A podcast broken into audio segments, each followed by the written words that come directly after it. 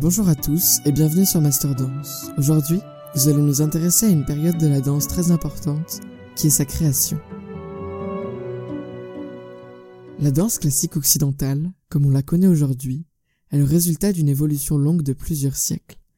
Elle commença dans les cours italiennes de la Renaissance et se développa au fil du temps à travers le monde. Aujourd'hui, nous allons nous intéresser à l'évolution du ballet, de sa création en Italie jusqu'à son importation et sa codification en France.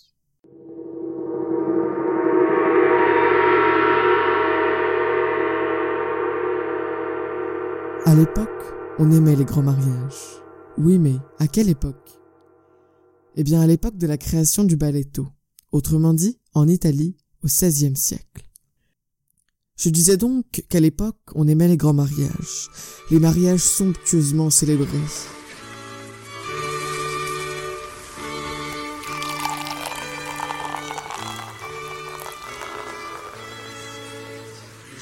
dans lesquels musiciens et danseurs faisaient de leur mieux pour distraire les invités. Ces derniers étant d'ailleurs très friands de danse, de farce, de musique, mais particulièrement de ballet de cour. Faisons un bref récapitulatif des principales caractéristiques du ballet de cour. Le ballet de cour met en valeur les membres de la famille royale, les courtisans, bref, les gens riches. La chorégraphie n'est pas bien compliquée puisqu'elle est en danse baroque. Autrement dit, six pas de base et des déplacements. On s'attache d'ailleurs beaucoup au tracé des déplacements. Quand on regarde la partition chorégraphique d'un ballet de cours, on s'aperçoit qu'elle forme très souvent un dessin, souvent très géométrique. Mais pour en savoir plus, rendez-vous sur mon blog pour lire l'article à propos de la partition chorégraphique. Sa structure n'est pas bien compliquée non plus, car il est constitué d'une suite d'entrées au cours desquelles les interprètes sont mis en valeur tour à tour.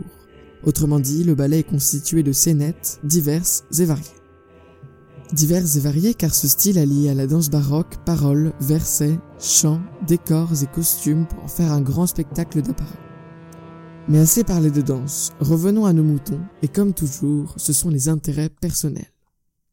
Lorsque Catherine de Médicis, intéressée par les arts, épouse Henri II, héritier d'une trône de France, vous comprenez maintenant pourquoi je parlais d'intérêts personnels, elle décide d'apporter son amour pour la danse et son soutien financier pour le développement du ballet de cour en France. Ainsi, le balletto fut montré à la cour du roi. Et en 1573, le premier ballet de cour fut donné sur une scène française. Cocorico, Oura, Hipipip, autant de manières de montrer sa joie face à un heureux mariage, et oui, encore un, qui marqua le début de la période baroque en France, qui se réserve d'ailleurs un avenir prospère. En effet, de nombreux ballets se sont succédés durant près d'un siècle, sous les règnes successifs de Henri III, Henri IV, Louis XIII et enfin Louis XIV. C'est d'ailleurs ce dernier qui, après avoir été nommé Roi Soleil en dansant le ballet royal de la nuit, créa successivement l'Académie royale de danse, puis l'Académie royale de musique en 1661, puis en 1669, connue à ce jour sous le nom de l'Opéra de Paris. Lorsque Louis XIV renonce à se produire sur scène en 1670, il porte un coup fatal au ballet de cour et il marque ainsi la fin d'un genre dansé pendant plus d'un siècle. Voici les trois ballets et chorégraphes à connaître absolument. Le premier est le ballet comique de la Reine, créé par Balthazar de Beaujoyeux en 1581. C'est le premier grand ballet de cour joué en France et il a donc été créé en Italie à la période où le ballet était importé en France. Le second est le ballet d'Andromède, créé sous le règne d'Henri IV en 1606. Et enfin, le ballet royal de la nuit, le plus connu, créé en 1653, dans lequel Louis XIV fut donc nommé roi soleil. En bref, le ballet de cour est un style qui allie danse baroque, chants, décors et costumes dans des déplacements géométriques et qui est destiné à vanter la grandeur culturelle de la France.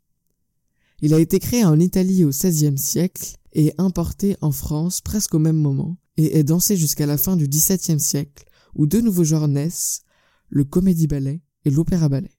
Mais ça, c'est le sujet du prochain épisode qui parle de la codification de la danse et de sa professionnalisation. Aujourd'hui, la danse baroque est encore enseignée et certains ballets de cours, les mieux documentés, sont parfois joués sur scène. À l'Opéra de Paris, par exemple, les petits rats sont amenés à découvrir ce genre.